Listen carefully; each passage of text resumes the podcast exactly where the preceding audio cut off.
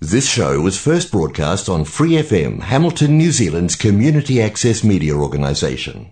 For more information on our lineup of shows and the role we play in the media, visit freefm.org.nz. 怀卡托华人之声，音质天成，悦动人生，伴我随行。怀卡托华人之声，音质天成，乐动人生，伴我随行。 You are listening to Waikato Chinese Voices. Follow our radio, share the world. 您正在收听的是 FM 八十九点零怀卡托华人之声广播电台节目，我们在新西兰为您播音。听众朋友，大家晚上好，感谢您准时守候怀卡托华人之声。我们的节目正在通过收音机立体声调频 FM 八十九点零和微信公众服务号博雅文创为您并机播出。时间来到了二零二三年一月九号星期一晚上的七点钟，在接下来两个小时的华语播音将由我奥斯卡还有我的搭档小峰轩轩为您共同带来。首先和您见面的栏目是由您熟悉的《中新时报》特约播出的新闻晚班车。天涯不遥远，世界在耳边，声音通四海，资讯传万家。怀卡托华人之声新闻晚班车，聆听中国，感知世界。新西兰时间七点，现在我们进入由新西兰南北岛全国发行的《中心时报》带给大家的新闻晚班车。在接下来的十分钟里，小峰和奥斯卡与您一起回顾新西兰国内新闻。我们首先来看第一条消息：新西兰最新疫情动态发布。新西兰卫生部在星期一下午提供了更新，涵盖从一月二日星期一到一月八日星期日的时间段。截止周日午夜，有四百二十二人因感染该病毒而住院，其中九人在重症监护室。卫生部表示，病例的七天滚动平均值为三千零九十二例。卫生部数据显示，在今天报告的两万一千六百八十五例新病例中，有八千六百零九例是再次感染。过去七天内有五十三人死于新冠，死者当中，五十多岁五人，六十多岁五人，七十多岁十人，八十多岁二十一人，九十多岁十二人，女性二十八名，男性二十五名。自新冠在新西兰流行开始以来，新西兰累计已有超过二百一十三万例新冠病例。并非所有通常周增信息都在周一提供。归因于新冠的总死亡人数变化，要到一月十六日才会再次更新。关注疫情相关报道，许多传染病专家对奥密克戎新的亚变体 XBB. 1.5越来越担心。该变体被描述为高度传染性，已经在美国各地迅速蔓延，并在澳大利亚出现了极少量的病例。世界卫生组织新冠病毒技术负责人玛利亚·范科霍夫将其描述为目前已发现的最具传播性的亚变体。虽然目前没有足够的数据来知道它的影响会有多严重。XBB. 1.5亚变体是奥密克戎的后代，属于 XBB 变体的近亲。南澳大利亚学生物统计学和流行病学主席阿德里安·埃斯特曼教授说，它具有与其母体 XBB. 点一类似的突变，使其能够逃避我们的免疫。然而，除此之外，它的突变使它更容易与人类细胞上的 ACE2 受体结合，这种双重武器使它成为迄今为止最具传播性的亚变体。它于十月首次在纽约出现，并在美国各地迅速蔓延。到目前为止，澳大利亚已经发现了八个 XBB. 1.5的病例。联邦卫生部门关于 XBB. 1.5的数据显示，截至一月三日，它在澳大利亚的病例中占不到百分之一。虽然世卫组织说它是已检测到的最具传播性的亚变体，但目前还没有迹象表明它比其他类型的新冠病毒导致更严重的疾病。到目前为止，XBB.1.5 已经在超过二十五个国家被检测到，欧洲和美国的病例不断增加。根据美国疾病控制和预防中心的预测。它在美国各地的流行率已呈爆炸性增长。美国疾病控制和预防中心上周的数据显示，美国超过百分之四十的新冠病例现在是由 XBB.1.5 引起的。该亚变体比前一周翻了一番。明尼苏达大学的传染病专家迈克尔·奥斯特霍姆医生将其描述为。世界目前面临的最糟糕的变体，在截止十二月三十一日的一周内，BA.2 变体、XBB 和 XBB.1.5 的重组病毒共占该国总病例的百分之四十四点一。在前一周，XBB.1.5 占了总病例的百分之二十一点七。根据全球上传的基因组测序数据。该变体只占在加拿大和英国等其他国家检测到的病例的一小部分。变种 XBB.1.5 的传染性更强，但不一定比以前的毒株杀伤力更大。迪肯大学流行病学副教授哈桑·瓦利说：“澳大利亚现阶段没有必要过分担心，但这是一个及时提醒，即新冠病毒仍然对我们的健康构成威胁。”我们需要继续保持警惕，及时接种疫苗，并尽一切努力减少我们被感染的风险。他在一周内从美国百分之二十的病例上升到百分之四十以上，因此医学专家正在密切关注这一变体，以了解疫苗和治疗方法对它的效力如何。艾斯特曼教授说：“到目前为止。”没有证据表明 XBB.1.5 比之前的新冠病毒引起更严重的疾病。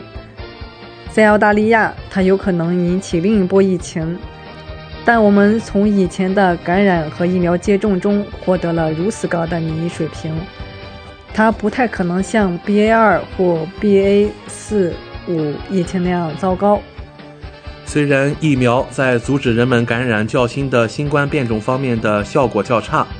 但悉尼科比研究所领导的研究发现，完全接种疫苗仍然可以防止重症和死亡。该研究还强调了治疗方法需要随着病毒的演变而继续改进。下面来聚焦经济新闻。最近一段时间，由于中国疫情爆发，新西兰面临严峻的供应链问题。专家警告称，如果今年发生经济衰退，形势不仅会加剧，而且持续的时间也会更长。自上个月放松管控以来，约计三亿中国公民感染了新冠病毒，并严重影响了国际供应链和生产。目前，中国一些工厂有大量员工染疫，导致无法工作，而病例也呈螺旋式增长。上述因素导致制造业产出大幅下降。四十年来，中国的经济增长可能首次与世界其他地区持平或低于世界其他地区。首席经济学家奥尔森表示，尽管我们已经预计2023年全球将出现衰退，但由于中国经济开局疲弱，这次衰退可能持续更长时间且程度更严重。奥尔森表示。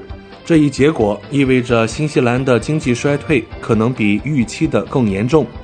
今年年初，我们可能会看到新西兰以及整个亚太地区遭受更严重的经济打击。澳大利亚财长查尔莫斯也同意这一观点，并将中国的疫情列为2023年最大的经济风险之一。这波异常巨大的新冠疫情将产生更广泛的经济后果。新西兰和澳大利亚处境相同。新西兰从中国进口超过了一百六十亿纽币的商品和服务。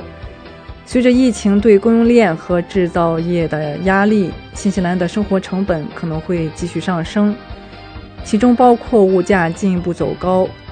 有利的一面是中国边境将于本周日重新开放。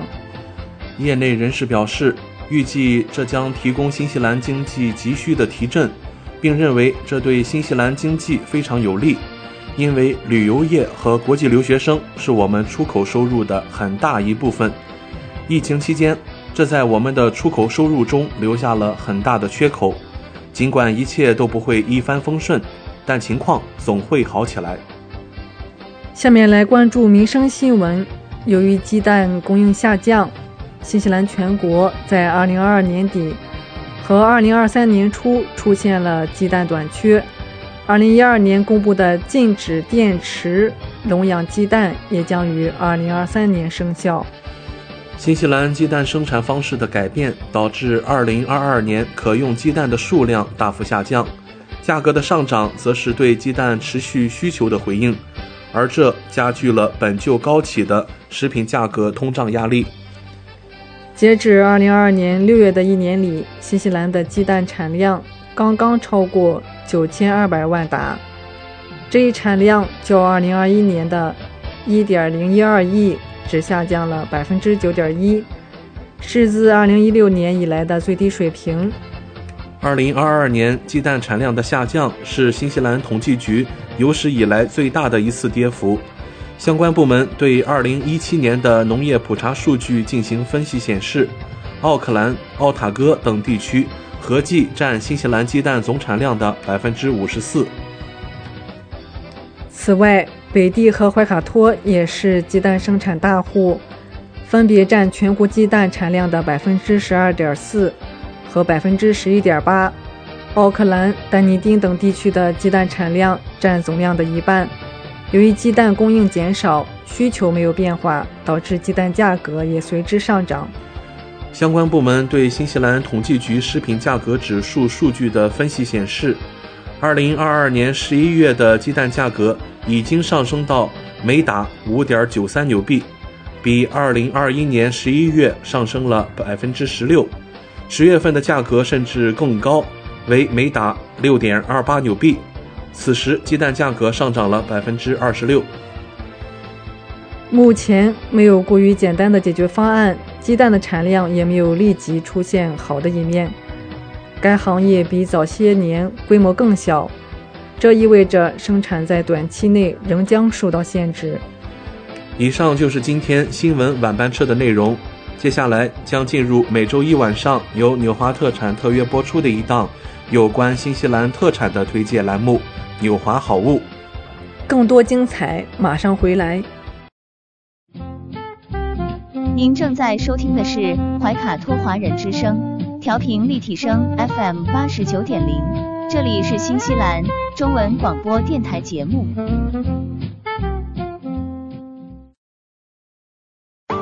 上有天堂美景，下有纽华精品，品澳新美味，享时尚生活。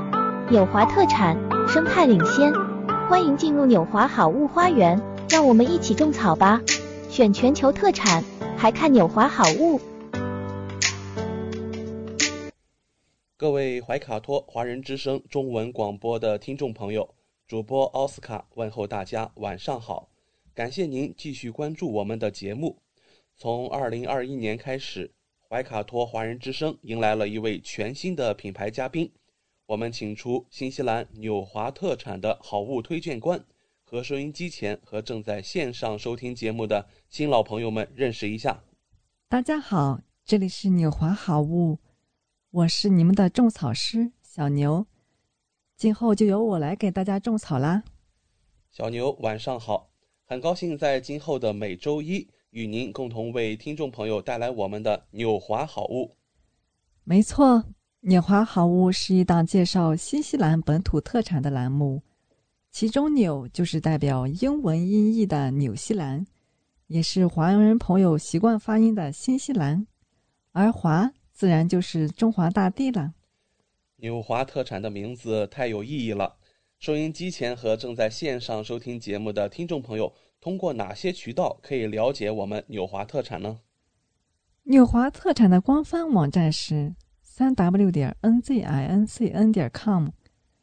这个域名其实非常好记，N Z 代表新西兰英文简称，而 C N 是中国的英文简称，用 I N 连起来，N Z I N C N 其实就是新西兰在中国的意思。嗯，没错。还有一个更简单的办法，听众朋友，无论您用谷歌还是百度搜索“纽华特产”，点击排名第一个搜索结果，就进入我们的官方网站了。是的。大家有什么不明白的，也可以添加我们的微信号“纽华”的汉语拼音全拼 “n i u h u a”，很乐意为大家解答。当然，大家还可以通过每周全国出版的《中新时报》醒目的位置，找到纽华特产最新最全的整版促销海报。嗯，线上购物的确是在疫情期间保证自己和他人健康的安全方式。小牛。我们消费者在纽华网上购物的时候，在支付环节也会更方便吗？嗯，是的，主持人这个问题，相信大家都很关心。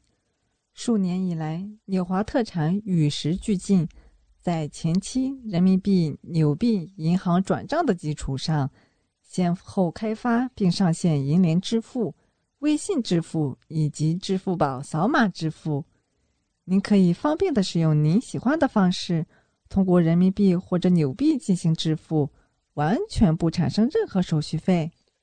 有这样简单便捷的多项选择，真是太好了。下单以后，我们可以看到物流情况吗？没问题。纽华特产在用户后台植入了您的专属物流跟踪系统，保障海淘用户随时掌握国际快递清关的状况，真正让消费者做到全程监控。上周纽华好物通过推荐官小牛的介绍，相信听众朋友对于 Orama NMN 一万五千毫克高纯型 NAD 加基因能量片、百里香柠檬滋养液、柠檬汤力水以上产品有了一个比较详细的了解。那么今晚的节目，我们和大家聊些什么话题呢？皮肤缺水就会令美丽失色，你需不需要不油腻的绵羊油呢？十二小时长效补水，修护皮肤油性膜，锁住水分，留住肌肤的活力。缺水的皮肤就像干瘪的苹果，容易氧化、粗糙、暗黄和增增加细纹。不要等到缺水才来补水。肌肤缺水，各种问题陆续浮现。缺水太久，老化形成就难以复原。比如说，干燥起屑、干裂瘙痒、干瘪松弛、细纹形成。那我们有请小牛来跟听众朋友们介绍一下绵羊油的成分吧。天然成分奥秘，造就 J&M 奥芝曼二十年声誉的经典绵羊油护肤霜。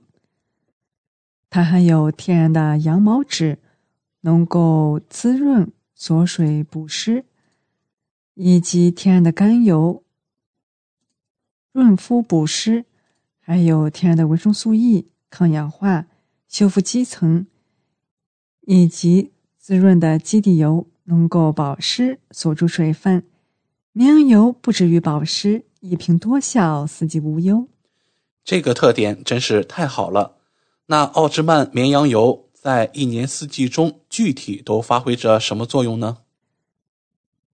在春季，春寒依旧，细菌尘螨滋长，羊毛脂温和滋润补水，能够降低尘螨、细菌滋长而引起的皮肤敏感。夏季呢，能够形成皮肤的保水层，锁住水分，避免皮肤水分。给空调房内抽干，减少泛红、抓痕、刺痛等晒后皮肤的不适。秋季和冬季能够强效保湿滋润力，防冻、防裂、防冻疮，帮助皮肤天然油性保护膜，让皮肤不干燥、不紧绷。产后修复和洗涤后护手也可以用它。经常使用可以帮助出生妈咪恢复肌肤弹力，抚平妊娠纹，帮助修护洗涤剂对皮肤油性保护膜的损伤。G&M 奥芝曼绵羊油单品销售量究竟有多少呢？那就是五千万瓶。如果按每瓶绵羊油六点五厘米计算，将二百五十克绵羊油首尾相连的高度是三百二十五万米，相当于三百六十七座世界屋脊之称的珠穆朗玛峰八千八百五十米的高度。现在让我们来看看绵羊油护肤的奥秘吧。滴滴天然，滴滴珍贵。一百克纯净羊毛纸。大约需要十只绵羊，采集它们的三到五公斤羊毛，就是每只绵羊都有需要三到五公斤的羊毛。这三到五公斤羊毛需要每只羊生长六个月，就是一百八十三天。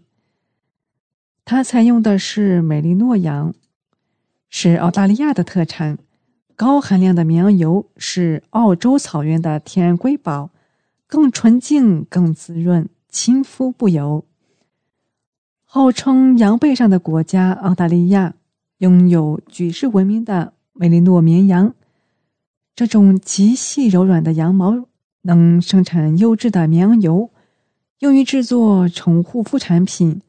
在天然护肤越来越得到人们推崇的今天，绵羊油护肤引起越来越多的关注，很多沐浴或者护肤产品。都把绵羊油作为主要的功效配方。绵羊油的活性成分能够很好的渗透皮肤，让皮肤滋润光洁、富有弹性，是保持肌肤健康的天然奥秘之一。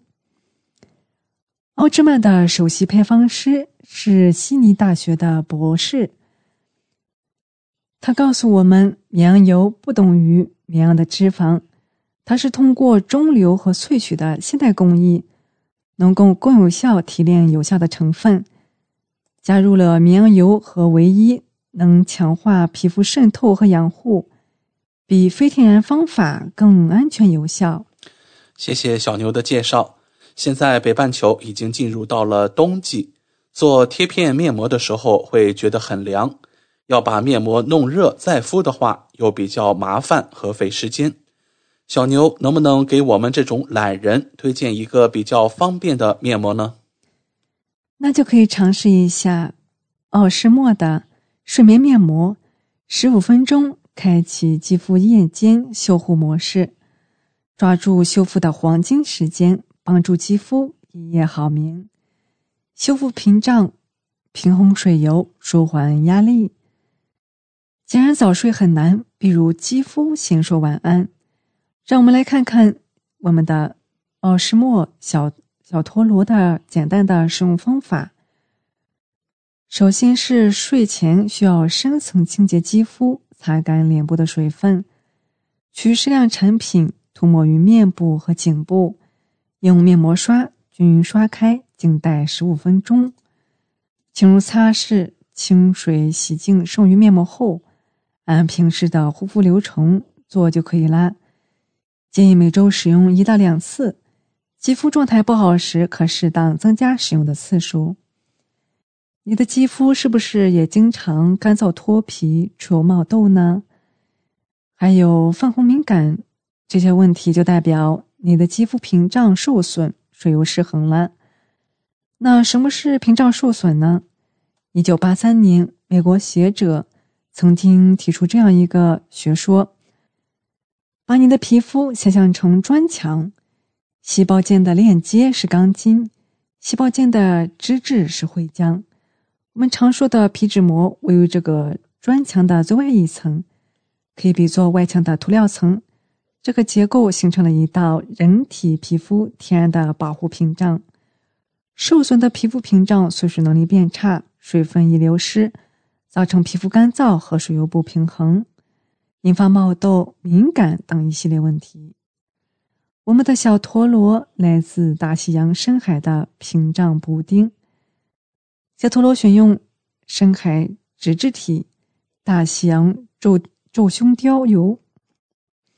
大西洋皱胸貂油含有的蜡质是人体皮脂膜的主要构成成分，有很好的亲肤性和天然性，它能显著提升角质层细胞分化增殖的能力，牺牲的表皮细胞迅速补充肌肤屏障的缺口，修复它的损伤。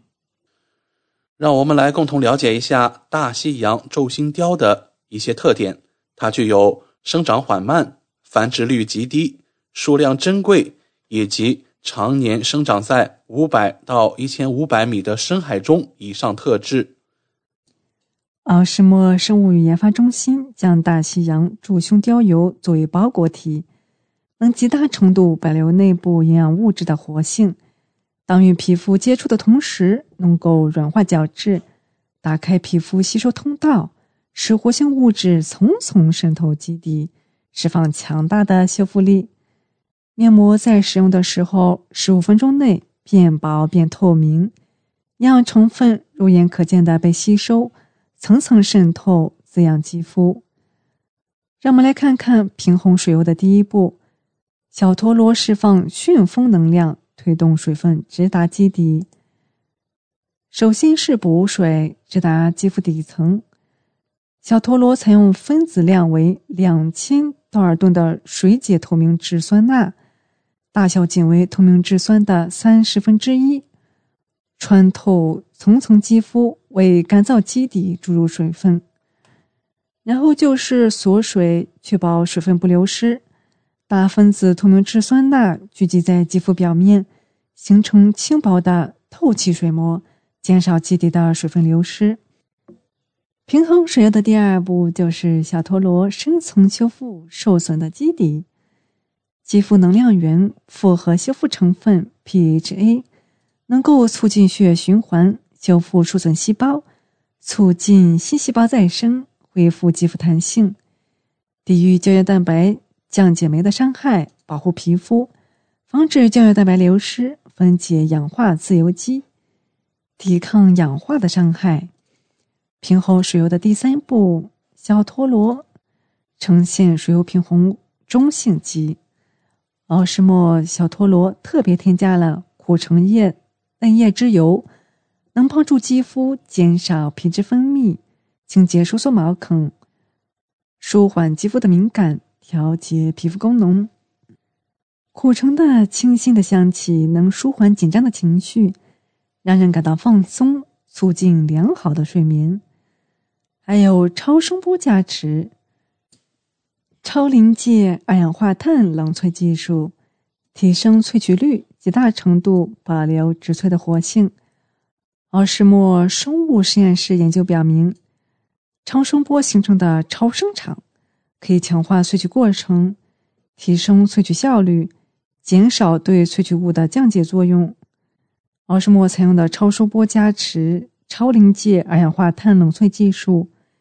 提取了苦橙叶嫩油以及 PHA 的三种植物成分，极大程度保留苦橙叶、石榴果、猴面包树果和玫瑰花的活性，为肌肤还原三重抗衰修护力。它还使用了化霜刷界的一哥奥施莫面膜专用刷，均匀涂抹，吸湿透气，抗菌抑菌。更好打理，有着人体工学握柄，握住就不想松手。设计符合人体工学，握感舒适，重量适中，防滑耐摔，涂抹均匀，减少浪费。吸附放置还更方便收纳。它是严选的刷毛，打造天鹅绒般的触感，坚持奥诗墨品牌一贯的环保理念。拒绝使用动物毛，选用日本制造的仿生纤维毛，根根纤细、饱满细密、层次均匀。他们是悉尼大学、哈佛大学的专业研发团队，严格质量把控，从原料到生产层层把关，保证品质与安全。奥施莫小陀螺涂抹式面膜，还有八十克。现在是在搞活动，买一赠一这样，领券可以二百九十九减十五元，还有五百九十九减三十元的券，所以我们赶紧抢购吧！感谢纽华好物推荐官小牛的精彩介绍。节目尾声，主持人奥斯卡照例要给大家争取福利了。今天有哪些给怀卡托华人之声电台听众专属的优惠活动呢？纽华特产一定不让大家失望。最近纽华的新西兰仓还有一件包邮、整单包邮清仓大促活动。首先，只要您在纽华特产网站注册自己的账号，系统将会直升一级 VIP 账号。不需要通过任何前期购买加购，就可以直接看到比注册前更优惠的实体价格。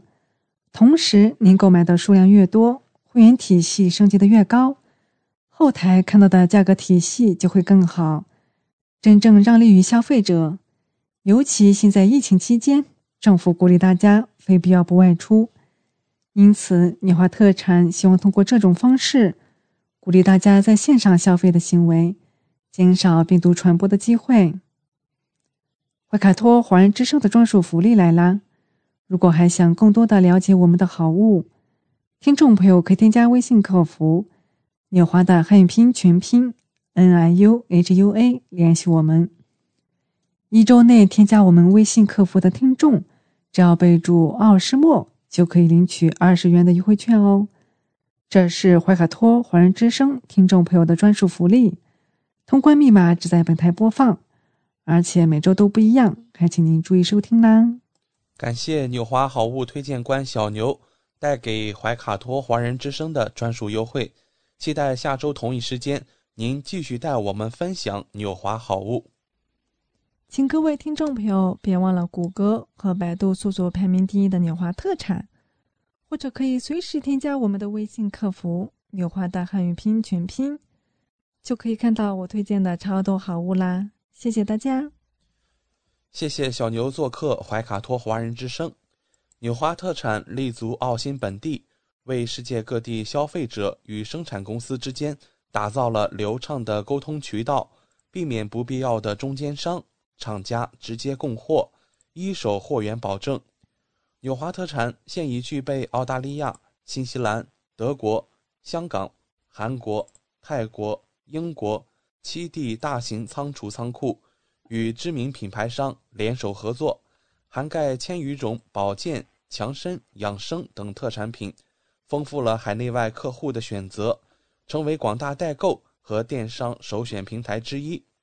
请大家每周一晚七点十分锁定怀卡托华人之声，我们和纽华好物推荐官小牛在这里不见不散。您正在收听的是怀卡托华人之声，调频立体声 FM 八十九点零，这里是新西兰中文广播电台节目。资讯全方位，生活零距离，新西兰大小事，有声世界，无限精彩。听众朋友，大家晚上好。很高兴在这个寂静的夜晚和您在空中电波相会了。现在我们来到了新西兰大小事节目单元，在这里我们和您分享发生在怀卡托周边以及新西兰全国的大型新闻资讯。希望今天的节目能够带给您所关心的、所感兴趣的新闻内容。我是今晚新闻主播奥斯卡。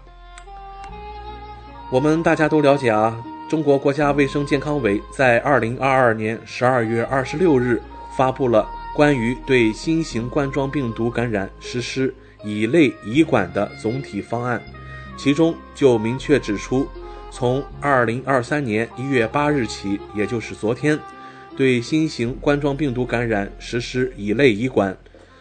依据《传染病防治法》，对新冠病毒感染者不再实行隔离措施。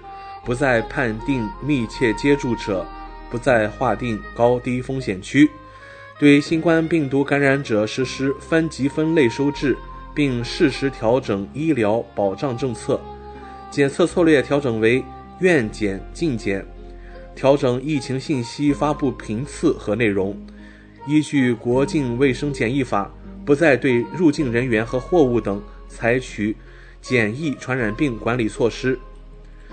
与此同时，海关总署于二零二二年十二月二十八日也发布了关于新型冠状病毒感染乙类乙管后有关事项的公告，其中明确提出，新型冠状病毒感染乙类乙管，且不再纳入检验传染病管理。从二零二三年一月八日起，取消入境人员全员核酸检测。所有入境人员均需向海关申报入境前四十八小时内新型冠状病毒核酸检测结果。海关对健康申报正常且口岸常规检疫无异常的入境人员放行进入社会面；对健康申报异常或出现发热等症状的入境人员，根据排查情况实施分类处置。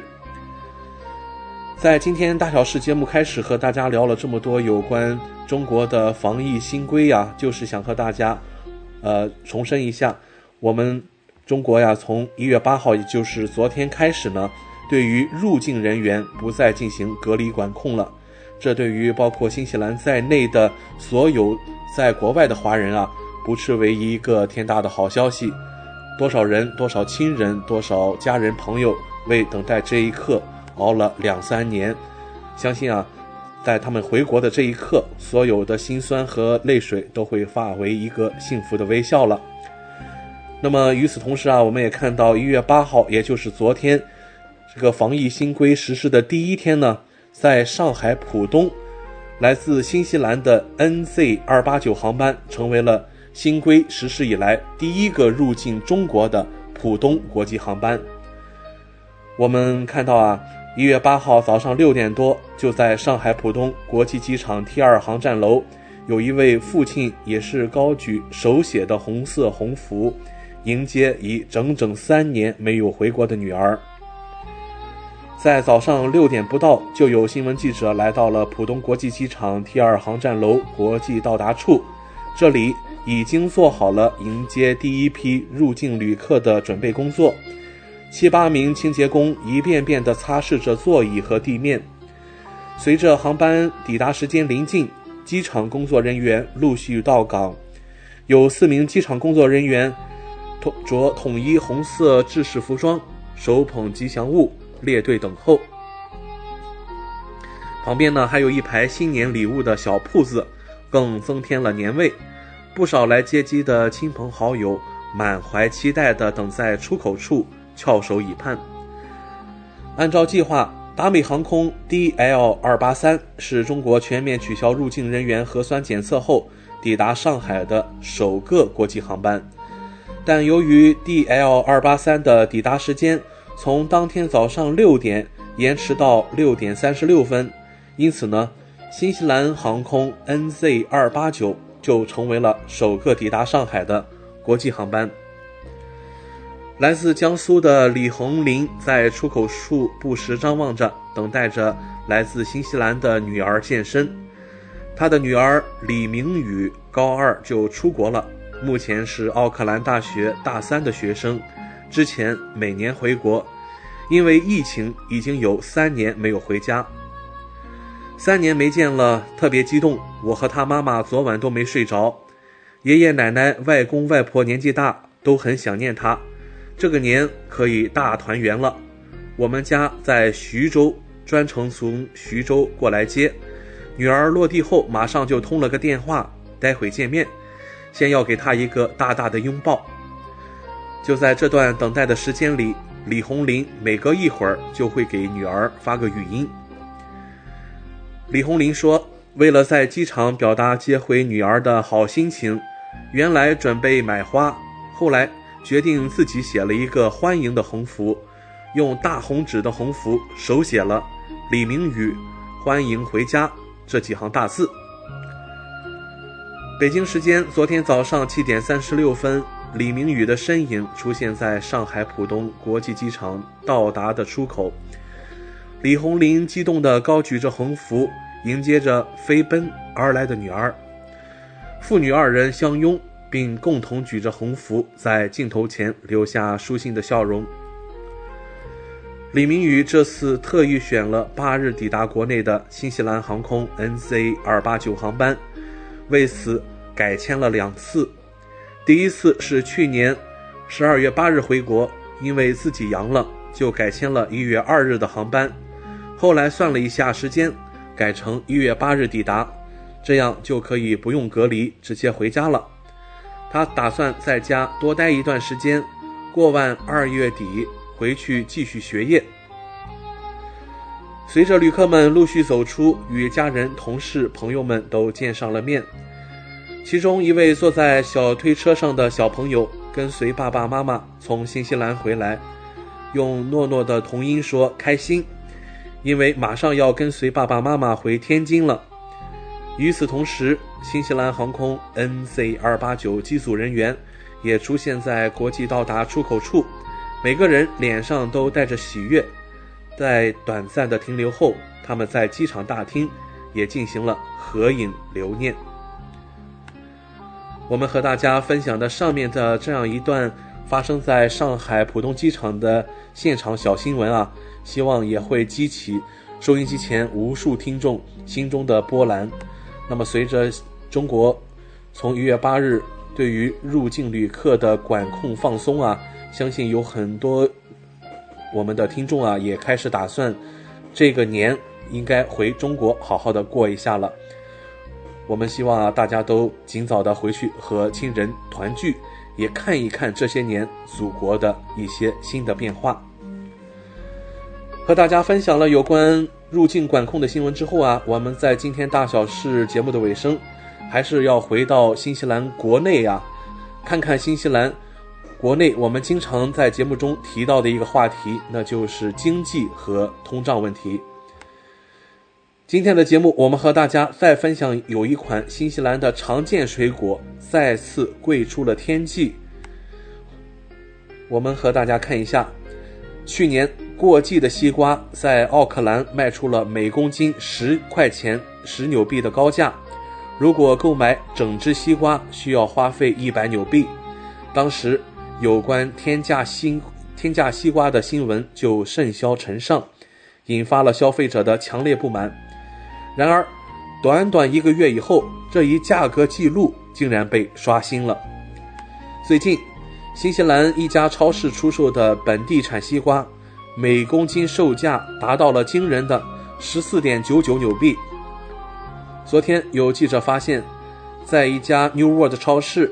这里出售的西瓜一小半的价格已经达到了四十七点九四纽币，而在惠灵顿市中心的 New World 超市，同样西瓜每公斤售价要便宜六纽币。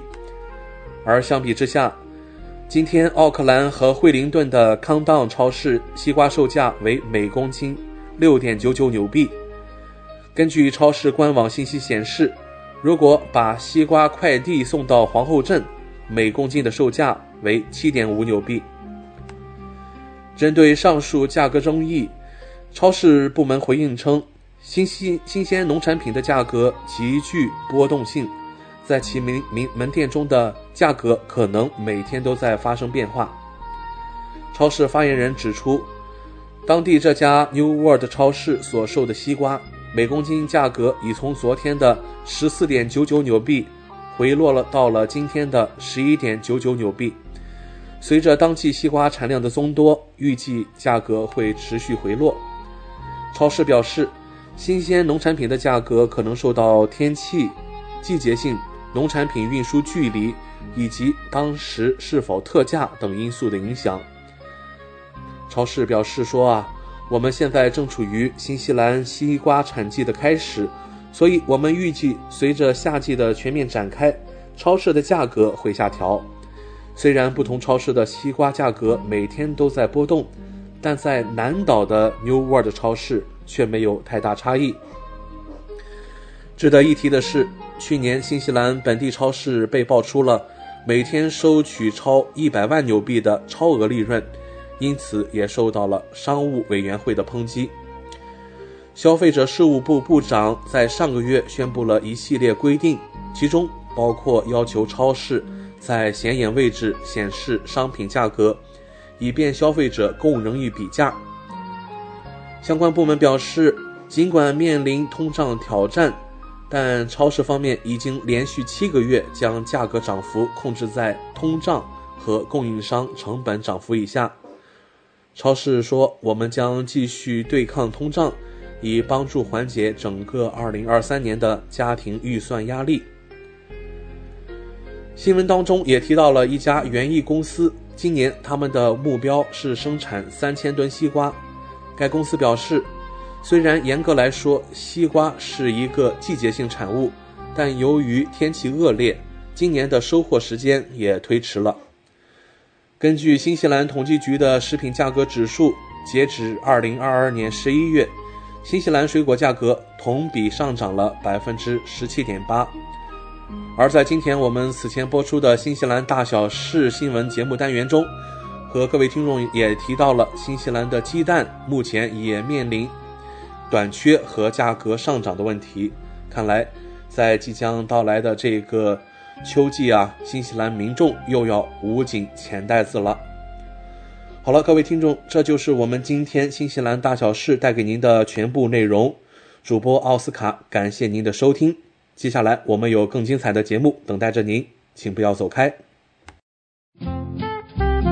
您正在收听的是怀卡托华人之声，调频立体声 FM 八十九点零，这里是新西兰中文广播电台节目。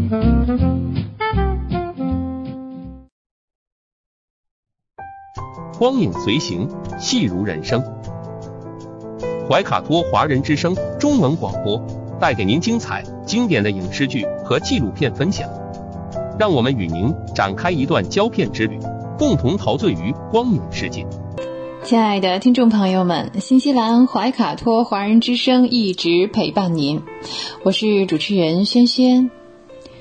光影随行，戏如人生，分享精彩的影视作品，无论是电影、电视剧，还是优秀的纪录片，都会陆陆续续的来装点您的生活。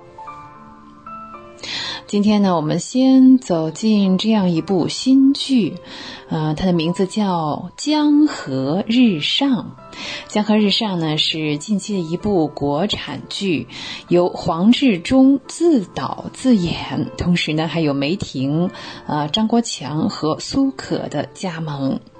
说起黄志忠先生哈，我们一向认为呢，他是一位正反角色都能驾驭，嗯，非常专业的优秀的演员。说起他做导演，哎，这个还是头一回听说哈。其实呢，黄志忠呢曾经尝试过一次自导自演，嗯，在二零一九年。曾经上映过一个年代剧，叫做《神探柯晨》。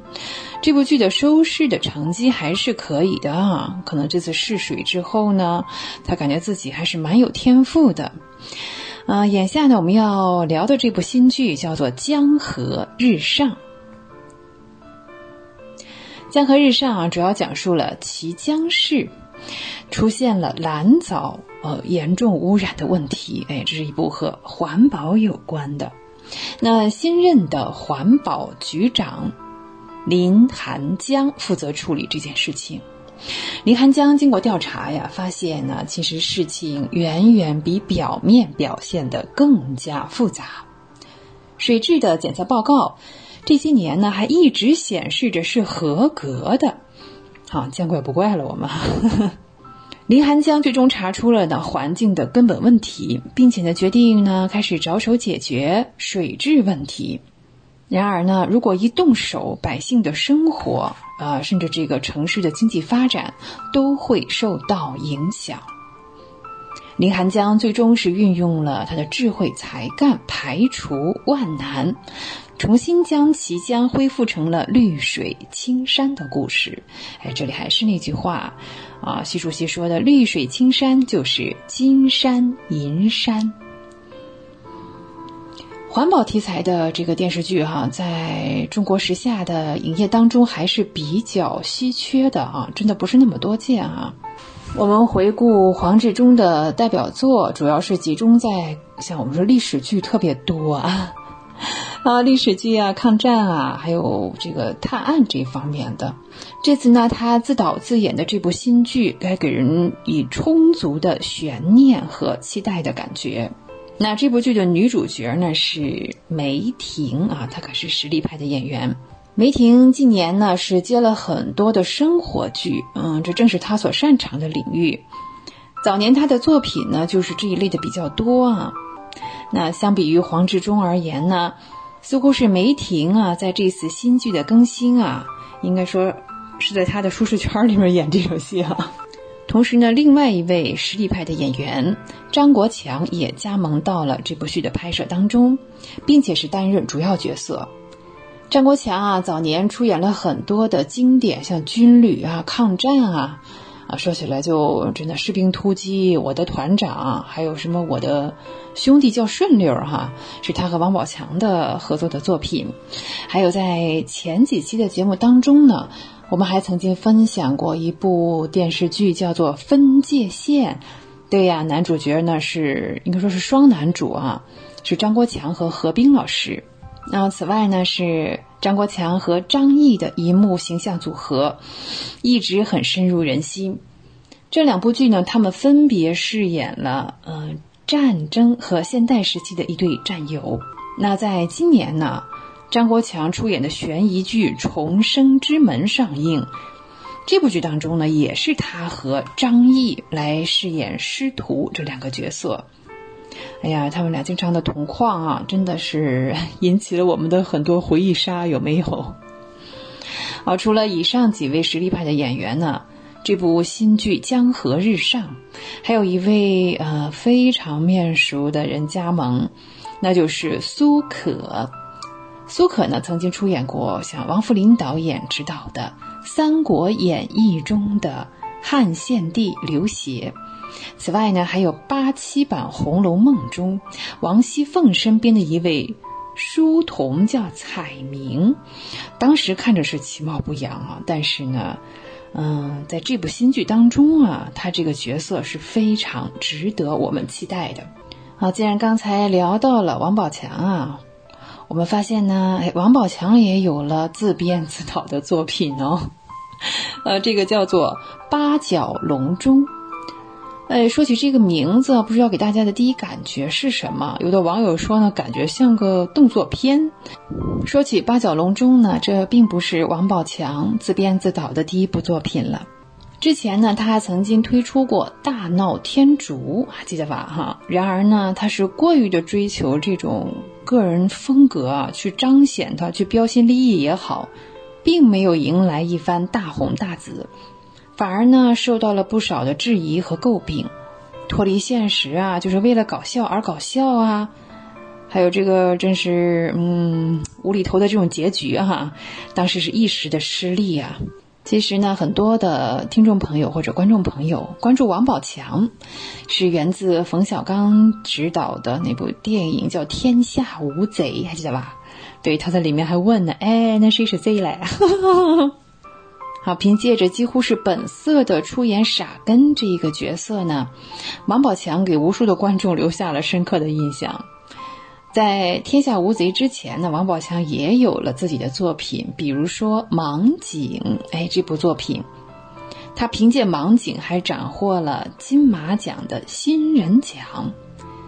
嗯，他本人也是有真功夫的，那不错的身手，再加上接地气的表演，王宝强之后的影视道路呢，真的是一路走一路红啊！像《士兵突击》《我的兄弟叫顺溜》到《集结号》《人在囧途》，再到像《树先生》《泰囧》，嗯，甚至呢像真人秀这种综艺节目《奔跑吧兄弟》啊，他也是有参加。可以说呢，王宝强啊，他这个像影视啊、综艺是全开，嗯，对他自己的事业呢，真的是一个高峰。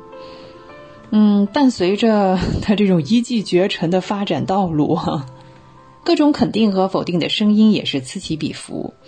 嗯，有的人呢是挺他，觉得他是草根出身啊，啊，非常的不容易；还有的人呢，啊。觉得他的演技呢是非常值得商榷的，在人物风格的塑造上过于单一，个人的色彩啊就是太浓了。还有呢，有人观众觉得经常看到他，这个也有他，那里也有他，已经呢观剧疲劳感都来了哈。好，作为演，这次呢看来王宝强是收敛了一些不必要的光芒，用三年多的时间精细的打磨了八角笼中，不同于大闹天竺。本次推出的八角笼中啊，他是将这个眼光对准了平凡的小人物。讲述了沙场老板身份的男主角，帮助一群孩子重拾生活的信心，重燃奋斗的热火，用一份善意的谎言，编织出一幅幅啊是未来的希望的美好的画卷。应该说呢，八角笼中这个故事呢，其实是非常感人，也很励志的，可能是。也很像这个王宝强本人的经历哈，繁华过后见真纯呐，这样一番体验啊。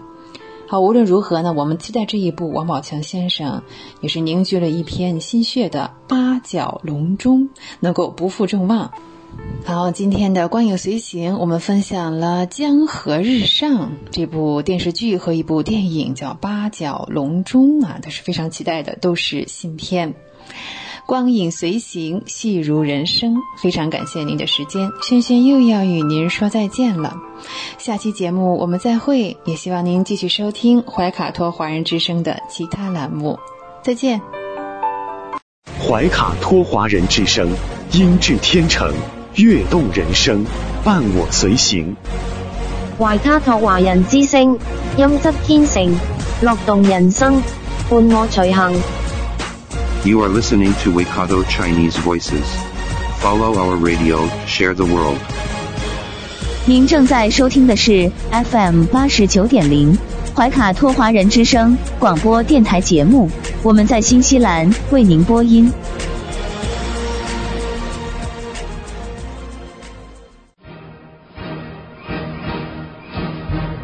观点改变生活，动态触手可得。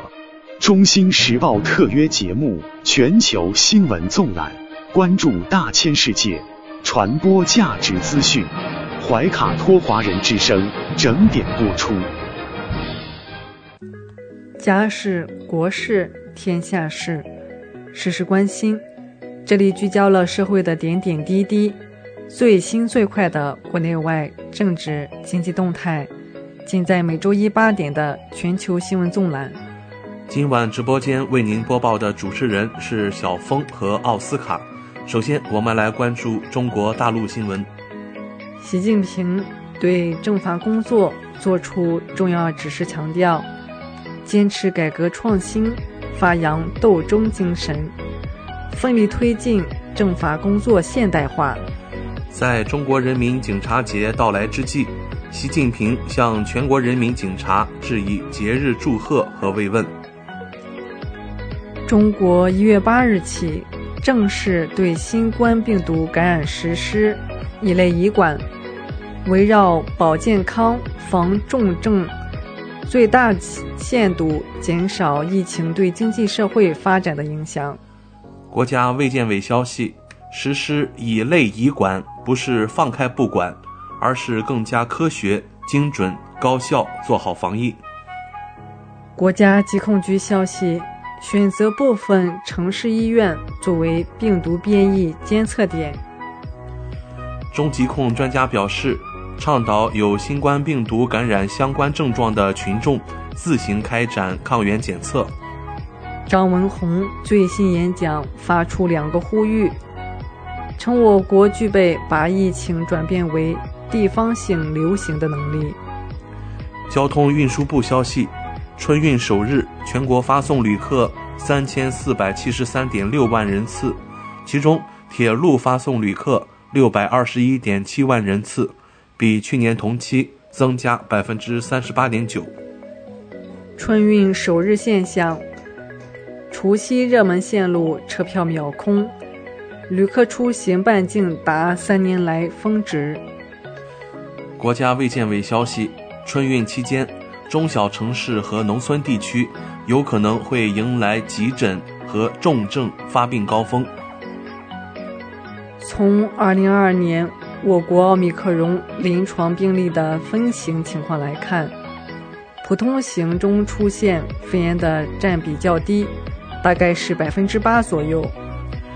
国家医保局消息，辉瑞新冠药报价高，未能通过谈判纳入医保目录。阿兹夫定片谈判成功。中疾控消息，我国已监测到十六例 XBB 本土关联病例。北斗三号卫星系统总设计师林宝军表示，北斗导航系统整体核心指标已超 GPS。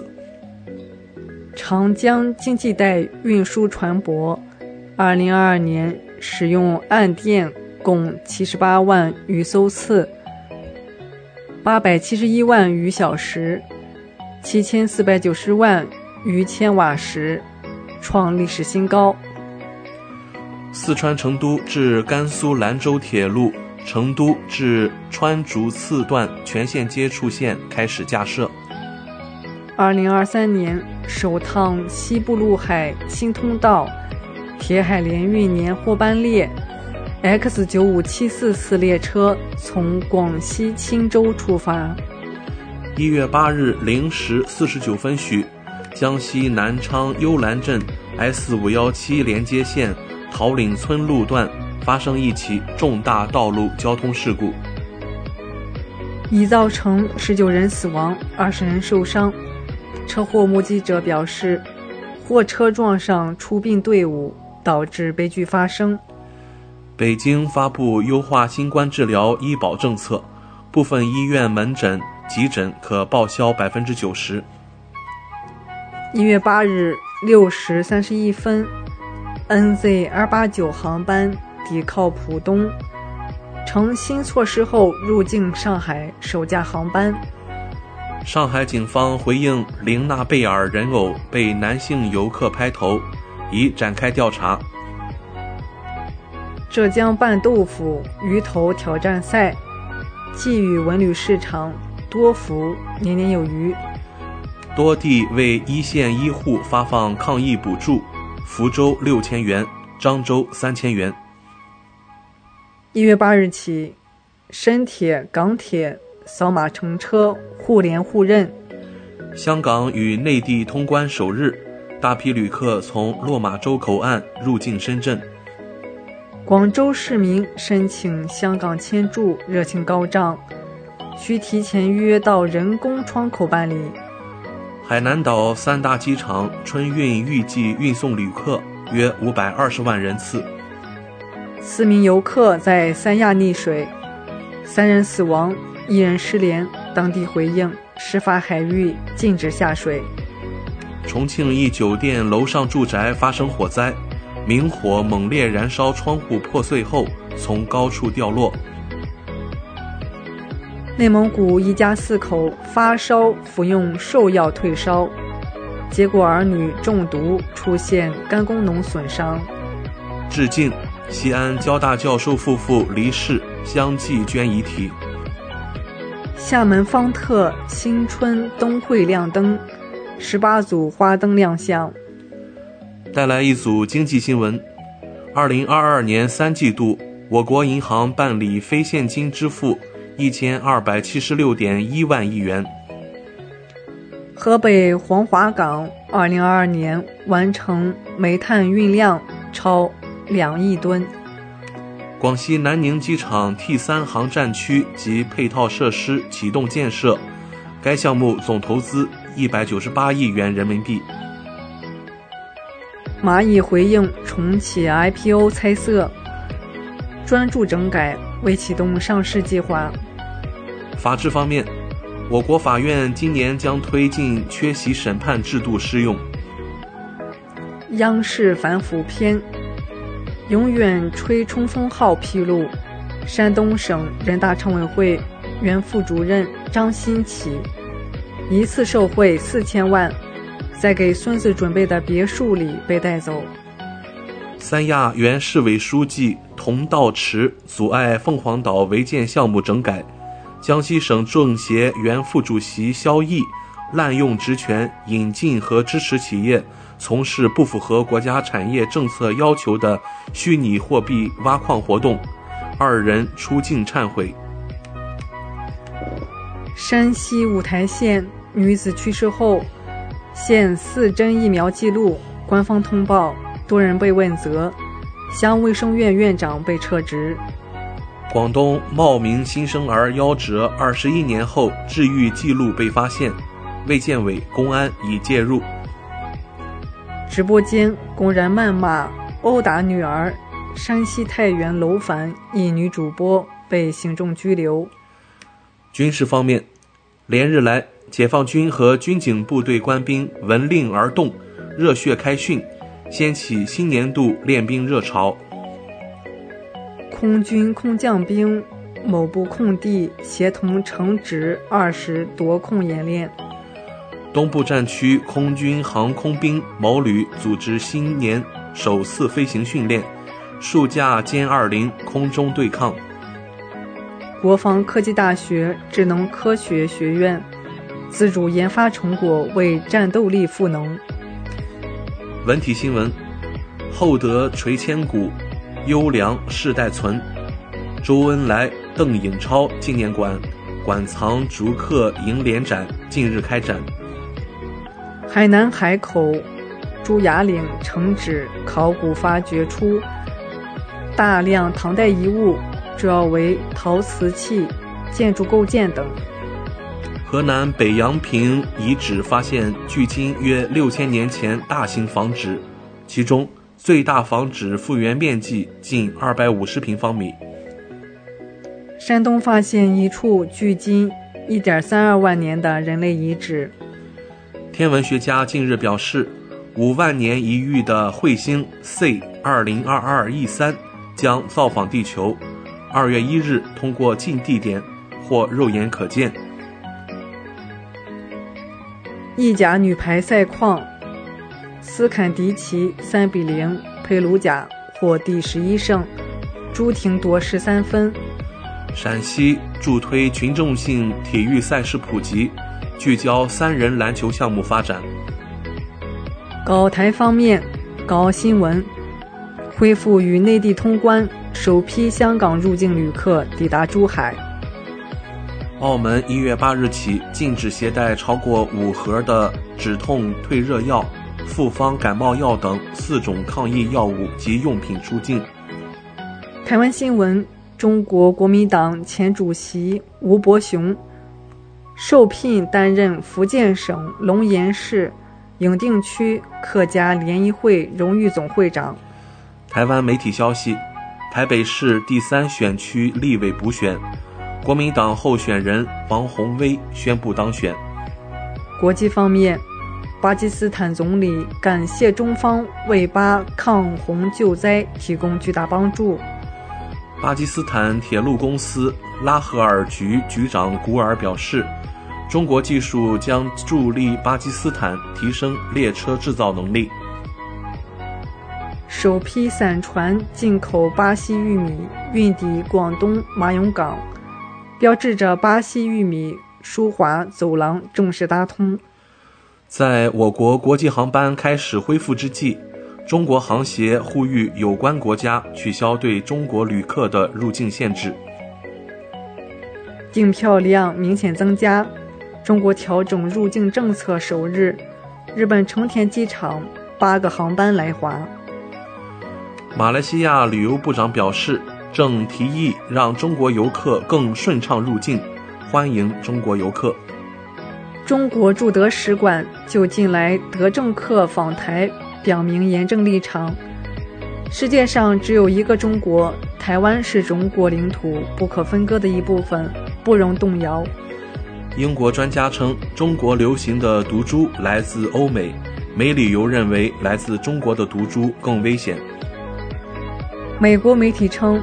拜登正为竞选连任做准备，或二月宣布参选计划。美国政坛第三号人物麦卡锡刚上台，张口又打中国牌。将成立一个由两党组成的中国问题特别委员会，调查如何把流向中国的数十万个工作岗位带回美国。美国新墨西哥州五名民主党人住宅或办公室近期遭枪击，美国联邦调查局正在调查这些枪击案是否相互关联，并存在政治动机。美国加州继续遭冬季风暴袭击，致数万用户断电。俄罗斯国防部消息，俄军发动跨年夜乌军袭击的报复行动。杀死六百多名乌军士兵。外国媒体消息，俄军三十六小时停火结束。俄高管称，总统设定的任务仍将完成。俄罗斯海军没航母可用，俄议员建议向中国回购辽宁舰。俄罗斯哈萨维尤尔特一住宅楼瓦斯爆炸，致五人受伤。泽连斯基签署命令。对俄罗斯一百一十九名人士实施制裁。澳大利亚西澳洲遭遇严重洪灾，国防军出动飞机救援。日本首相岸田文雄内阁接近执政危险水平。日本自民党前总裁河野洋平批日安保政策转变，应深刻思考为不参与战争该做什么。韩国媒体消息，韩国最大在野党党首李在明将就涉腐案接受检方调查。南非发现首例 XBB.1.5 变种引发的新冠病毒感染病例。涉传播南苏丹总统尿裤子视频，六名记者因为此事被拘捕。一艘非法移民船在突尼斯海域沉没。致五人丧生，十人失踪。墨西哥首都发生地铁相撞事故，已致一死五十九伤，民众黑暗中逃离车厢。以上就是今天全球新闻纵览带给您的全部内容。主播小峰和奥斯卡，感谢您的收听。分享读书的快乐，重温经典的感动。怀卡托华人之声，今天读书，甄选全球文坛精品，和您一起读好书，好读书，共品文化大餐。亲爱的听众朋友们，怀卡托华人之声正在播音，我是主持人轩轩，又到了今天读书这个小栏目的时间。每期与您分享值得阅读的好书好文，平淡质朴，娓娓道来，让大家在繁忙的工作生活之余，来一点文化加餐。好，在今天的栏目当中呢，我们要打开这样一本书，叫做《冬牧场》。哎，在遥远的南半球，哈，呃，听众朋友们应该是享受着温暖的季节，但是在北半球呢，真的是进入到了冬季啊，而且是我们将迎来一年当中最冷的一个月了。《冬牧场》这本书呢，作者是李娟，由新兴出版社出版，哎，它是在二零一八年的一本书哈。李娟呢是当代作家，一九七九年出生于新疆生产建设兵团，后来呢在家乡四川上学，高中毕业之后呢，到了阿勒泰，跟着母亲做裁缝，在呃牧区开小铺子卖点东西呀，也跟着牧民们辗转于牧场之间，这让他有了得天独厚的经历呀。此后呢，他走向了更广阔的天地，来到了乌鲁木齐，甚至还在那里做过流水线的工人。他已经出版过像《九篇雪》《我的阿勒泰》《阿勒泰的角落》《走夜路，请放声歌唱》等等这些散文集，获得了鲁迅文学奖、人民文学奖以及朱自清散文奖等等。要说起《冬牧场》啊，这是李娟的一篇长篇的纪实散文。嗯，其实最早的出版呢，嗯，不是在二零一八年，它是首次出版是在二零一二年。这本散文集呢，记述了李娟跟新疆哈萨克牧民一家呢，呃，深入这个他们的冬牧场生活的经历。作品中呢，处处洋溢着生活的气息，当然也呈现着少数民族地区，特别是游牧民族生活的艰辛和劳顿，也表现出了他们的个性当中的淳朴、坚强和真诚。二零一零年的冬天呢，李娟就跟随哈萨克的牧民叫居马，哎，这一家人就启程了，一路向南迁徙。最后呢，驻扎到了渺无人烟的一个地窝子里面啊。那呃，牧民的生活虽然是单调啊，也是比较辛苦的，可是，在李娟看来呢，还真是透着一些美好。比方说呢，羊群啊，晚归的夜晚，女人呢冒着大雪爬上沙丘，等着羊群归来。归来的男主人驹麻呢，嗯，他的身影显得格外的宽厚。一路走来，冬季草原的荒丘大雪，明月犬吠，让晚归的牧人那颗闲着的心呢，呃，慢慢的就沉静下来。其实呢，冬季牧场并不像我们想的那么单调和安静哈，冬季牧场也是忙碌的。嗯，李娟在牧场呢，往往是一连几个星期，啊，几个周呀，都不会看到一个人从这里路过。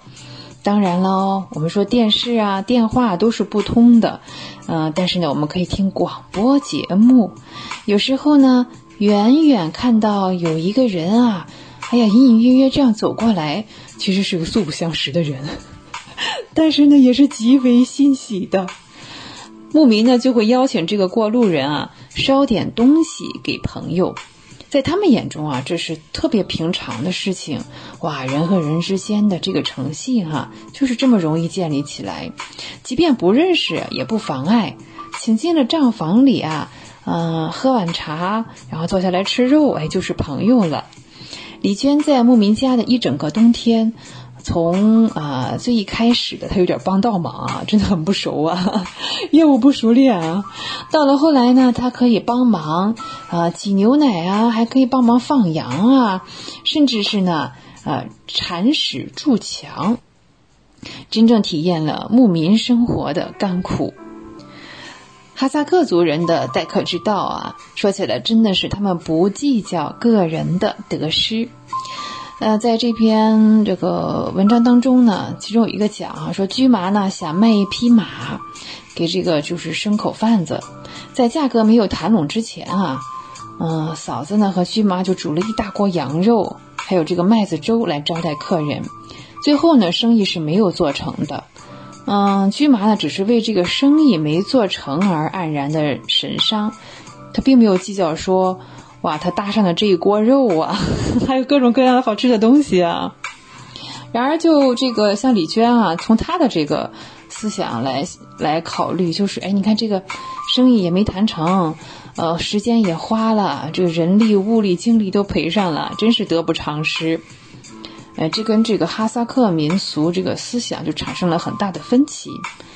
对于优秀的思想文化。作者呢是认同并且接受的，在这个期间啊，李娟也是不断的反思着自己。时间长了，他会发现，哇，真的是自己是以小人之心夺君子之腹，在荒野当中，礼数，哎，这个礼节啊，是永远高于利益的。这种思想呢，这种境界，应该说啊，深深的烙印在每个哈萨克族人的心中。在与驹麻一家的生活时间里，哈，嗯，他有时候是以一个旁观者的姿态，看着驹麻与孩子们之间的亲密互动，感受到了父爱的伟大之处。驹麻呢，作为男主人啊，但是呢，他是个非常幽默也很调皮的一位父亲。与孩子们相处的时候呢，采用的是既温柔又严厉的方式。他用自己的方式呢，为孩子们筑起安全的港湾。让孩子们健康快乐的成长。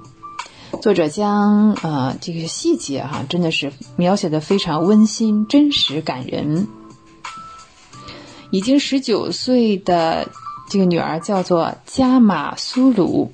加马苏鲁啊，每天早晨醒来还要到这个母亲的被窝里去撒个娇哈，可见这对夫妇是十分宠爱自己的孩子。那到了哎该劳动的时候啊，该工作的时候了，父亲居麻呢就会变得非常严厉。这一张一弛，哎，让作者对父爱啊有了新的认识。除此之外呢，作者从居麻为这个女儿的未来的担心当中，哈，他看到了这种爱真的是纯粹无私的，真的是非常让人感动。啊，东牧场所写的生活，所写的人物都是真实存在的，那他所带来的这种思想和境界。以及所写到的感情，更是人民群众、黎民百姓的欢乐、憧憬、痛苦、追求。特别是散文当中啊所运用的语言，也是牧民嘴中对生动活泼、接地气的语言啊。这一切呢，都是生活化的，啊，非常浓郁的，让人能够在其中沉醉的感觉，真的是原汁原味。李娟呢，目之所及都是最具有西部特色的，像沙漠啊、草原啊这样的风景。所描写的呢，也是最具有牧民特色的日常生活，像放牧啊、放牛、放羊啊。那那吃饭呢，还有这个宰杀牛羊啊，在地窝子里生活，还要忍受这个寒冬劳顿之苦。所展现的呢，是哈萨克牧民的。我们刚才讲了，这种善良和坚韧，是一种强大的生命力啊，是几百年来世世代代传承下来。所描绘的西部的景色，像这个大漠啊、荒野、草原，呃，落日啊，还有朝阳，所描写的西部的这个呃风情，你像牛羊，当然少不了骆驼。以及牛羊的便便，呃，还有这个好吃的奶疙瘩哈。嗯，他所运用的是牧民独特的汉化的口头语言，非常简短的语言当中啊，嗯，经常让人感到啊，让人会心一笑这样的幽默。啊，西部风情的特色呢，深深的根植于西部人民的生活、性格、文化和语言当中。作者在行文中啊，看起来是不露痕迹的，但是作为读者，我们几乎是啊，已经感受到了身临其境的感受到了西部的生活。啊，虽然呢，我们并没有接到什么暗示，也没有什么指点让我们要这样想，哎，自然而然的，我们也进入了这样一个境界。李娟呢，她依靠她个人哈对游牧生活多年的这个向往和体验。真的像一部摄像机一样，客观真实的呃记录下了真实事件和人物的以及外在的言行。虽然说啊，在他这种短文当中啊，写这个心理活动啊，什么内心独白啊，是没有很大段的。嗯，他只是客观的呈现出所见所闻，也就是说呢，他并没有从自己主观的啊去猜想，去刻意的塑造这个人物。嗯，说搞什么什么悬念啊这样的，呃，就是这一点呢，反而是非常的难得。无论如何哈，寒冷的日子是不是？既然它冷，就意味着冬天正在进行时，是吧？哎，是现在进行时，也就是说呢，它正在过去哦。啊，我们生活的四季的正常运转之中啊，嗯，其实寒冷啊。不是什么天灾，也不是晴天霹雳，也不是没有尽头的黑暗，它是这个行星的这个星球的一部分啊，也是万物已经接受的自然规则。像鸟儿远走高飞，还有呢虫蛹深眠大地，其他留在大地上的没有一个不备下厚实的皮毛和脂肪。包括像李娟啊，也是啰里吧嗦的穿了各种各样一层又一层的衣服啊。寒冷是痛苦不堪的，寒冷是理所应当的，那寒冷可以接受。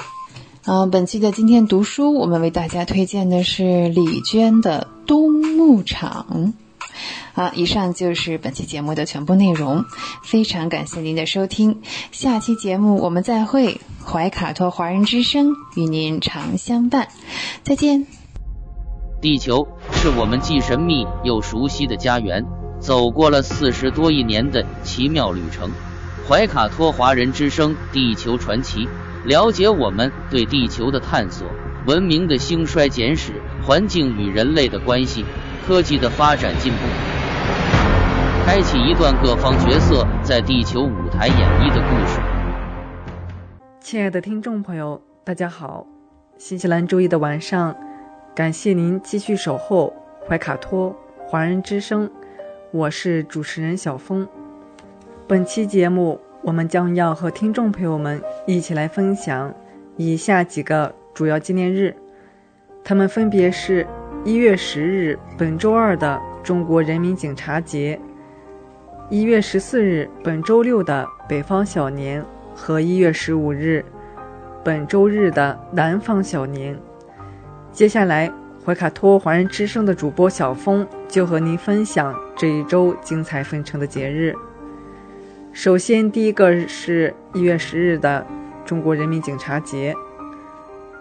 二零二三年一月十日是第三个中国人民警察节。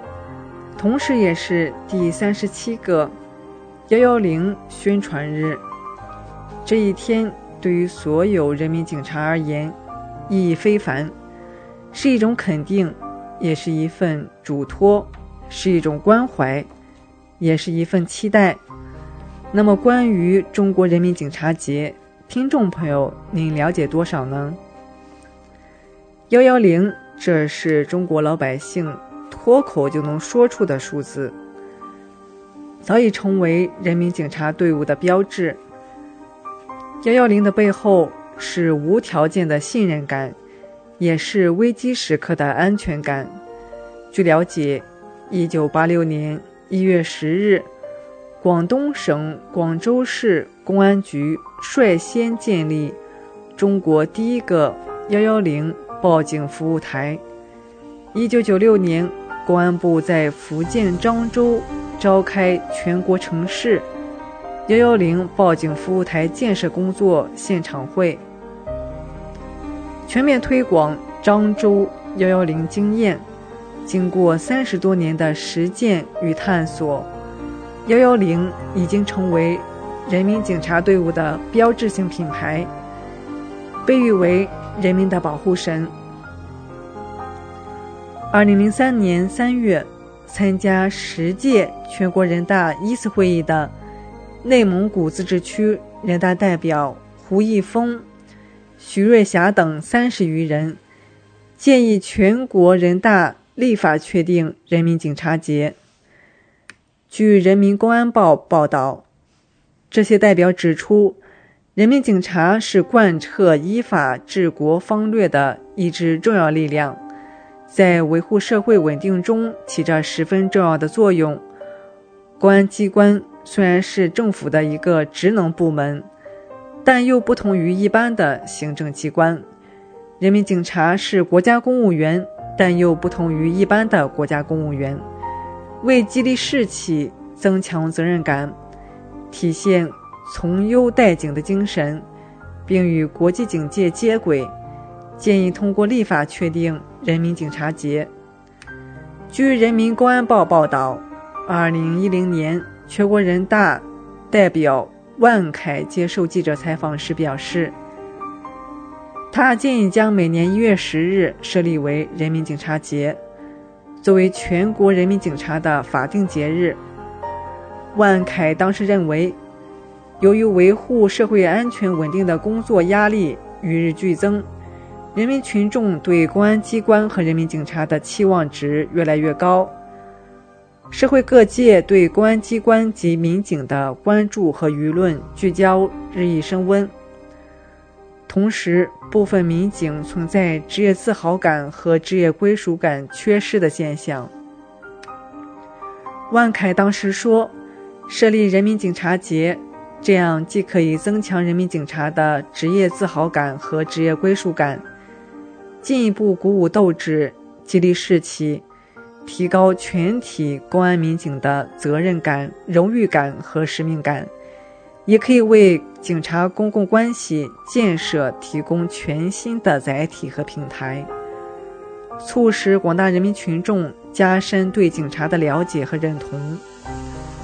二零二零年七月二十一日，国务院关于同意设立中国人民警察节的批复发布，同意自二零二一年起。将每年一月十日设立为中国人民警察节，这是在国家层面专门为人民警察队伍设立的节日，是对人民警察队伍为党和人民利益英勇奋斗的充分肯定。近年来，每年一月十日，公安部及各地公安机关都组织开展多种形式的“幺幺零”宣传日活动。这一日期具有极高的社会知晓度和群众认可度，将这一日期确立为中国人民警察节，体现了鲜明的政治性、广泛的人民性和警察职业的标志性。中国人民警察节的设立，充分体现了以习近平同志为核心的党中央对人民警察队伍的高度重视和关心关怀。是进一步健全完善人民警察荣誉制度和标志体系的重要举措，对于推动人民警察队伍革命化、正规化、专业化、职业化建设，增强广大民警职业荣誉感、自豪感、归属感，激励全警以强烈的担当精神履行好党和人民赋予的新时代使命任务，具有重大意义。下一个节日是一月十四日和一月十五日，北方小年和南方小年。小年，中国传统节日，也称交年节、灶神节、祭灶节等。小年的民俗活动主要有扫尘、祭灶等。小年的民俗活动主要有扫尘、祭灶等。中国幅员辽阔。各地风俗有很大的差异，由于各地风俗不同，被称为小年的日子也不尽相同。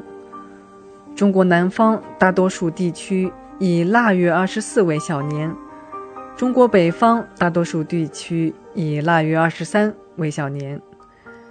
小年通常被视为忙年的开始，意味着人们开始准备年货、扫尘、祭灶等。准备干干净净过个好年，表达了人们的一种辞旧迎新、迎祥纳福的美好愿望。祭灶在我国民间有几千年历史了，是中国百姓对衣食有余梦想追求的反应。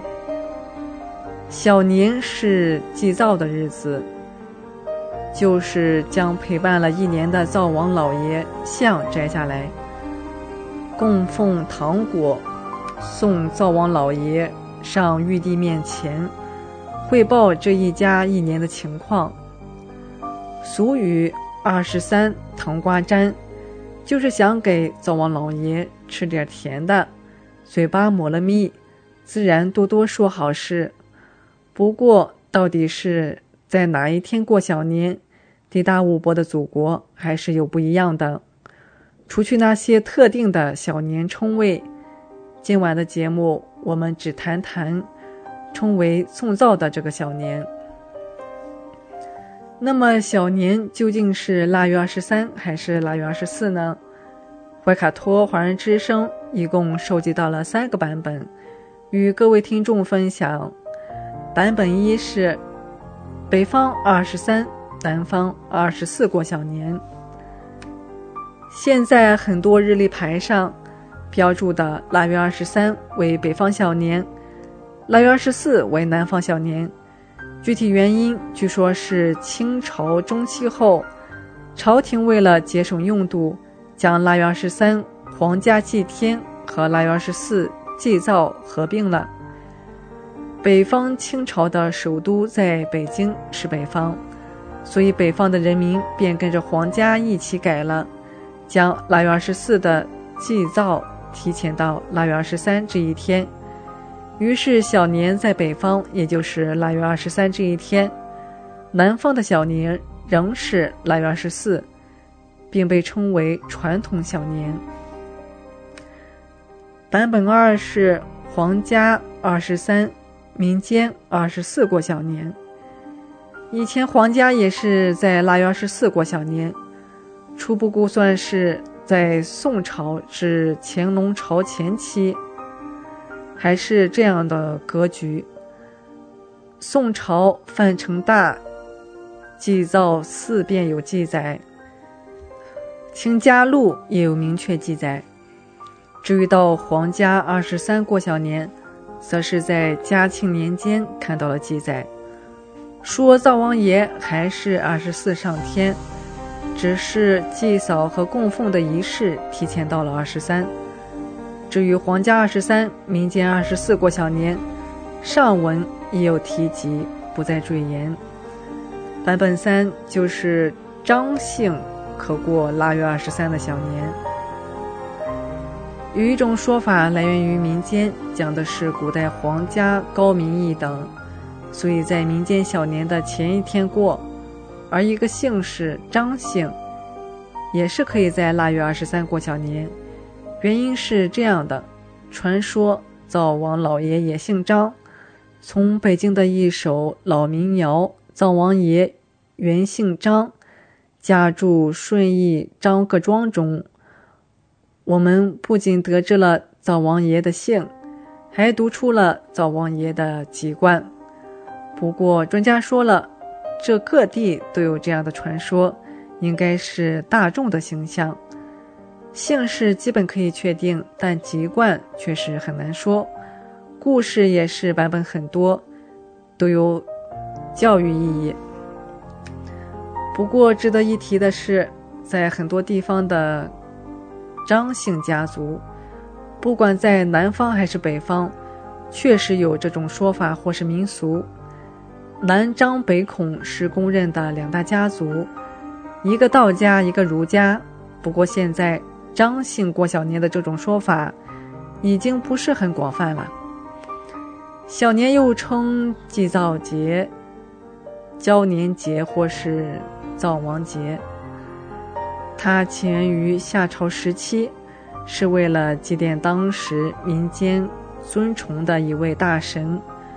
由于中国疆土辽阔，各地风俗有很大的差异，所以南北小年的风俗也略有不同。腊月二十三，灶君爷爷临上天，嘴里吃了糖汤板，玉皇面前免开言，回到咱家过大年，有米有面有衣穿。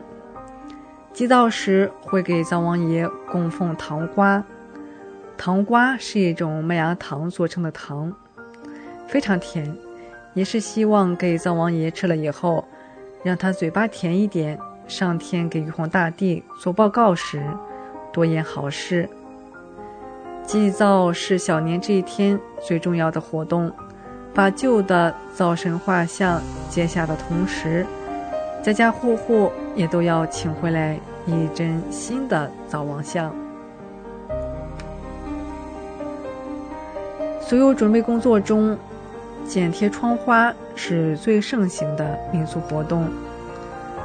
窗花内容有各种动植物等掌故，如喜鹊登梅、燕穿桃柳、孔雀戏牡丹、狮子滚绣球、二龙戏珠、鹿鹤同春、五福捧寿、连年有余、鸳鸯戏水蝉等，花样繁多，样子讨喜。小年这天要彻底打扫室内，俗称扫尘。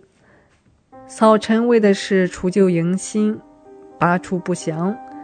各家各户都要认真彻底的进行清扫，做到窗明几净。此外啊，北方的每个节日几乎都会有饺子的身影。小年夜吃饺子，寓意送行饺子迎丰面。亲爱的听众朋友，您的祖籍国家乡在哪里？当地都有哪些有趣的小年风俗？欢迎您和我们怀卡托华人之声交流互动。今天我们的地球传奇就和大家聊到这里，希望节目主播小峰可以带给听众朋友一些有趣的话题和知识，能够引起大家的共鸣。马上呢，我们就会进入深受听众朋友们喜欢的生活百科。主持人会和大家一起探索和发现隐藏在日常生活中的趣味知识和实用技巧。不要走开，精彩稍后继续。聆听我的声音，精彩您的生活，美妙无处不在。怀卡托华人之声，生活百科。怀卡托华人之声中文广播的听众朋友们，我是主持人小峰，我是主持人奥斯卡。感谢大家今晚的陪伴。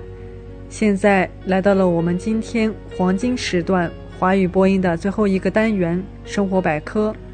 这是一个充满了生活小智慧的专题时间，主持人在这里和大家分享各种各样的趣味日常小窍门，让您在生活中更加得心应手。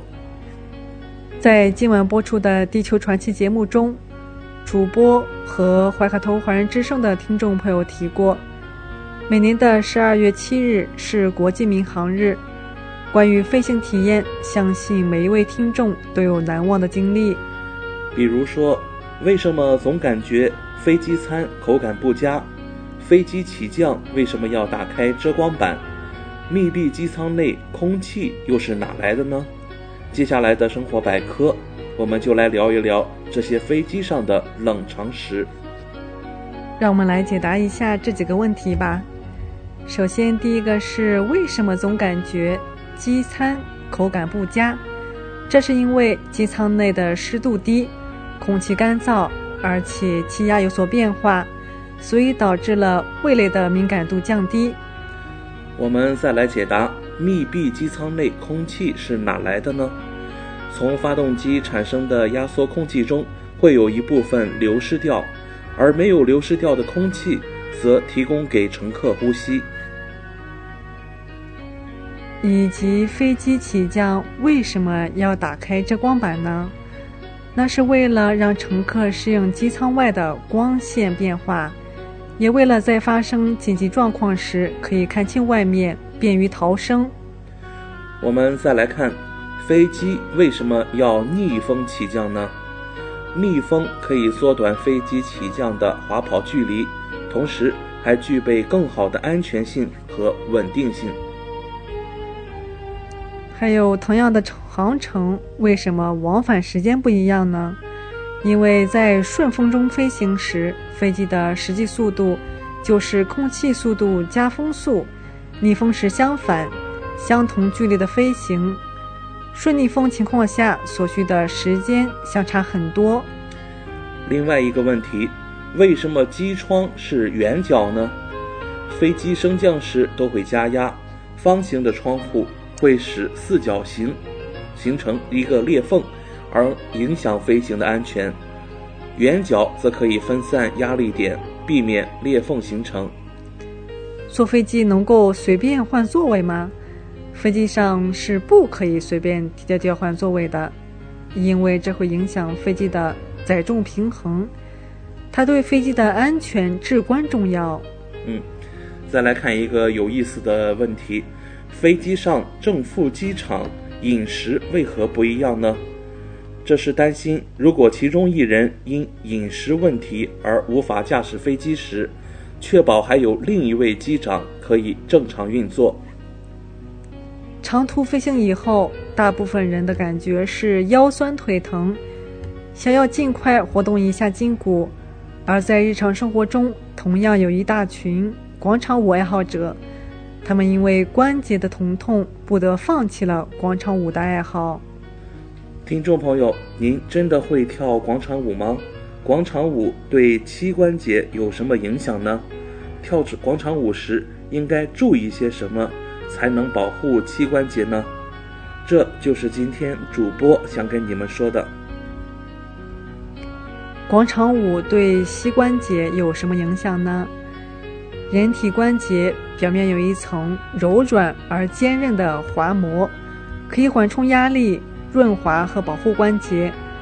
中老年人关节功能逐渐退化，再运动过久的话，很可能损伤滑膜及周围组织，磨损关节，甚至引起关节炎。此外，随着年龄衰老，关节软骨持续磨损、退化、变薄、脱落，骨刺形成，关节间隙变窄，软骨的减震、抗压作用慢慢减弱。广场舞的下蹲等动作带来的冲击力，使关节磨损和老化加剧，软骨像墙皮一样脱落，造成急性膝关节炎。而且用来跳舞的广场、小区等，都为比较坚硬的水泥地，缓冲作用差，也会加重关节的损伤。作为主要的重症关节，膝关节如果发生骨关节炎，就会产生肿胀、疼痛、麻木等不适，导致上下楼疼痛、下蹲困难、走路疼痛等情况。让我们来看看养护关节要掌握的七点诀窍。首先，第一个就是热身，在肌肉关节不舒展的状态下跳广场舞，对身体有害。跳广场舞时，尽量避免膝盖损害大的动作，比如深蹲、大跳、快速平移等，以免加重膝盖的重正量，加速关节软骨的磨损。应选择难度小、强度小、幅度小的动作。为了缓冲关节压力，可以在场地上铺一层塑胶来增加柔软度。跳广场舞的鞋子也很重要。广场舞场地大部分是硬质地面，每一次跳跃都会对关节造成很大的冲击。为了减小对关节的伤害，跳广场舞时应尽量选择缓冲性能好的运动鞋，不要穿布鞋、高跟鞋、凉鞋。把握时间同样非常重要，每次跳广场舞不要超过一小时，应选择节奏稍慢的广场舞，强度。以身体微微出汗为宜。此外呢，现在南半球天气已经开始变暖，要注意注意及时的调整衣服。我们还可以选择对关节更友好的运动。对关节来说，比较好的运动是游泳和平路散步。游泳对关节没压力，骨关节炎患者都可以选择。散步的话，走到微微出汗即可。平时在看电视时，可以做点抬腿运动，把脚绷直，平行上抬。如果感觉膝盖疼痛或有其他不适，可以在泡脚时顺便用热水把膝盖热敷一下，能够加速血液循环，缓解一点疼痛。还要注意科学饮食。饮食方式与关节健康息息相关，高碳水的饮食容易让人发胖，加重关节负担，同时使身体里的炎性因子升高，导致关节炎症。比如橙子、西瓜、芒果、香肠、玉米、小米粥、土豆、红薯、各种豆类、牛奶、酸奶等。而低碳水食物有助于减肥。减轻关节的压力，消除炎症，所以要多吃一点生菜、海带、香菇、柠檬、羊肉、牛肉、鸭肉、虾仁、鸡蛋、豆奶、豆腐等。嗯，平时呢也要注意适量增加一些营养素的摄入，比如钙、维生素 D，多多晒晒太阳，还有透明质酸、姜黄等。以润滑关节，缓解关节的炎症，这些都有助于延长关节的寿命。上了年纪，人体的各项机能都会下降，尤其是代谢能力下降明显。再加上不良的饮食和生活习惯，很容易阻碍血液正常循环，使血管内的脂类物质难以代谢，高血脂出现的几率就会大大增加。高血脂本身并不可怕，可怕的是它很容易引起动脉粥样硬化，从而引发冠心病、脑梗等心脑血管疾病，加剧死亡的风险。因此，我们一定要及时发现它，并采取科学的方法降脂，保护血管健康。在这里要提醒大家，头部出现三种异常，血管或已经水泄不通。首先，第一个是口水增多，如果血管堵塞，就会阻碍血液正常流通，导致血管对大脑供血和供氧不足，就会使大脑神经受到影响。进而使控制咽腔肌和面部肌肉的神经供血不足，就会控制不住流口水，口水增多。这种现象在晚上睡觉时会更加频繁。第二种异常情况是眼周出现黄油，当体内血脂过高时，大量脂质物质会沉积在体内，并且在眼睑表现为一种淡黄色。柔软的扁平油状隆起，称之为黄油，尤其是中老年人发生几率较高。出现这种症状，一定要及时就医检查。最后一个是哈欠增多，这个症状的诱因还是大脑供血和供氧不足引起的。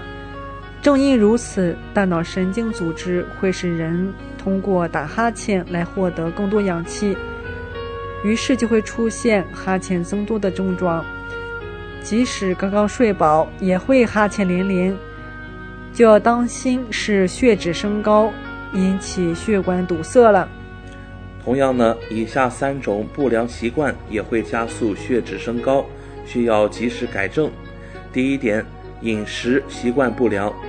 俗话说“病从口入”，如果平时大量摄入高热量、高脂肪的食物，它们大多会在人体内转化为脂质，超出人体的代谢能力，不仅会引起肥胖，还会使血液浓稠度增高，阻碍血液流通，使血脂水平快速升高。第二个是生活作息不规律，经常熬夜或是一下子睡到中午，都属于不规律的生活作息。长此以往，会破坏人体的正常代谢，使人体代谢脂质的速度减慢，大量沉积在体内，从而引起血脂升高。不仅如此，还会伤害神经组织，诱发各种心脑血管疾病。第三种不良习惯是长时间久坐或久躺。若是长期保持一种姿势，比如久坐或久躺，就会使人体的血液循环受阻。并且阻碍人体的内循环，也会使脂质代谢减慢，引起血脂升高。想要科学降脂，日常需要坚持做好两件事：第一是药材降脂。想要更加科学高效的降脂，除了合理控制饮食之外，也可以通过一些中药材降脂，比如人参、天贝粉、葛根、蛹虫草、决明子。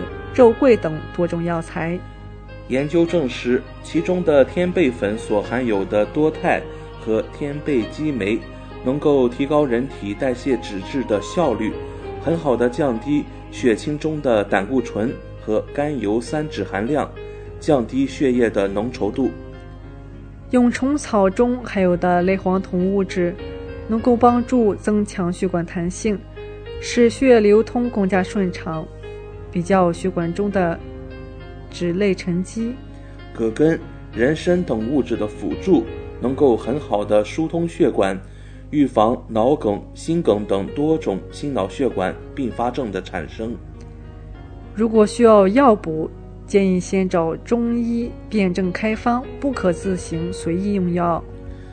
科学降脂，日常需要做的第二件事，坚持运动。运动可以有效帮助身体提高代谢、消耗脂肪，避免脂质在体内过多堆积，对降低血脂也有不错的辅助作用。每天可以从快走、慢跑等轻量运动做起，这种轻量运动不会过于激烈，对身体不会产生过多损耗，是很好的运动锻炼形式。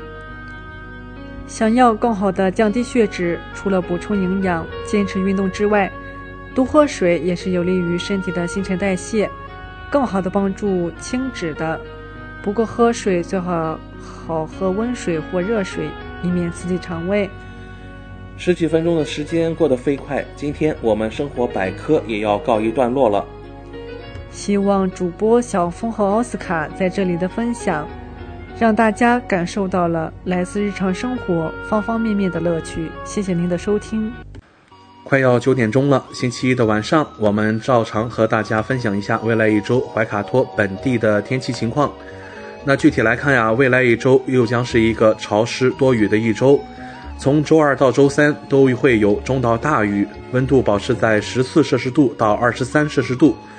周四以后雨势减小，那周五啊，温度是。开始有一些上升，也会变成雨转晴的天气，温度保持在十四摄氏度到二十五摄氏度。但是呢，本周六雨势又或又会有所加强，温度十四摄氏度到二十五摄氏度。周日也将是晴转雨的天气。提醒大家，如果是在本周有任何出行计划呢，一定要关注最新的气象预报。同时啊，我们也要把目光放到这个。即将来临的一个飓风，我们看到啊，民防部门也表示了，科罗曼德尔的人们不应该对今晚向该地区袭来的风暴感到一些自满。飓风黑尔预计会给克罗曼德曼岛、基斯伯恩和霍克斯湾带来暴雨、强风，沿海环境会很危险。气象部门在上周四早上之前，对这一带已经被雨水浸透的地区发布了恶劣天气预警。当地的民防局局长加里托勒表示，这场风暴将来势汹汹，这有点像我们所说的风暴疲劳。人们已经疲倦了，他们只想度过一个愉快的暑假。